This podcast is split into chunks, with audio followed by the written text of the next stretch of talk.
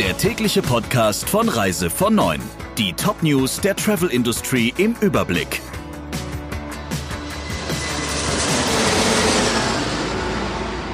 Mit Friederike Breyer, schönen guten Morgen.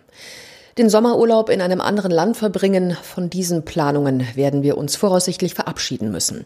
Bundesaußenminister Maas sagte, dass sich an der weltweiten Reisewarnung, die derzeit wegen der Corona-Pandemie gilt, so schnell nichts ändern werde. Die meisten Länder dürften ihre Einreisesperren für Touristen noch länger aufrechterhalten. Vergangene Woche hatte dann noch Bundestagspräsident Schäuble mit dem Vorschlag für Aufruhr gesorgt, die Sommerferien zu verkürzen. Schüler sollten so die Gelegenheit bekommen, versäumten Unterrichtsstoff nachzuholen.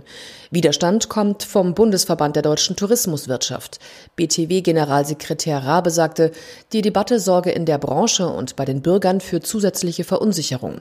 Für die Unternehmen der Tourismuswirtschaft bedeuteten eingeschränkte Ferienzeiten weitere kaum verkraftbare Umsatzverluste.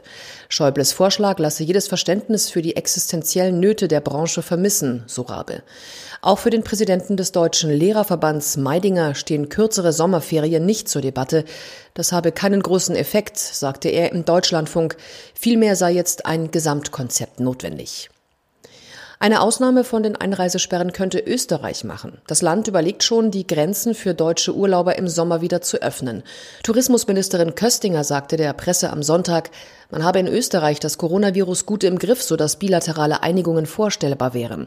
Denn auch Deutschland sei in Sachen Corona auf einem guten Weg, so die Ministerin. Derzeit dürfen ausländische Staatsbürger nur mit einem negativen Coronavirus-Test ins Land. Sollten die Grenzen zubleiben, dann wäre der Fremdenverkehr tot, sagte der Tourismusforscher Andreas Reiter der Kleinen Zeitung. Zwei Drittel der Tourismusbetriebe des Landes könnten es nicht überleben, wenn die wichtigste Gästegruppe ausbleibt. Die Irrfahrt der Costa Deliciosa dürfte sich bald dem Ende nähern. Das Kreuzfahrtschiff ist eines der letzten, das noch Passagiere an Bord hat, aber seit fünf Wochen nirgendwo anlegen darf. Jetzt dürfen die rund 200 spanischen Gäste in Barcelona ausschiffen, obwohl die Häfen des Landes eigentlich für den Passagierverkehr geschlossen sind. Das sagte eine Sprecherin der Reederei Reise vor Neun. Danach nimmt das Schiff Kurs auf Genua, von wo aus dann die verbliebenen 1600 Kreuzfahrer ihre Heimreise antreten sollen. Italien hatte zugesagt, dort die restlichen Passagiere, darunter auch Deutsche, am 22. April an Land gehen zu lassen. Die Costa Deliciosa war im Januar mit über 1800 Passagieren und 900 Crewmitgliedern an Bord zu einer Weltreise aufgebrochen. Doch die gestaltete sich aufgrund der Corona-Krise als Irrfahrt. Laut Reederei hat es keinen einzigen Corona-Fall an Bord gegeben. Bereits seit Ende März bleiben auf allen Flügen von Lufthansa und Eurowings die Mittelplätze frei. So versuchen die Airlines das Social Distancing im Flugzeug einzuhalten. Beim A320 entfällt hierdurch ein Drittel der Plätze und aus dem 180-Sitzer wird so ein Flugzeug mit 120 Plätzen.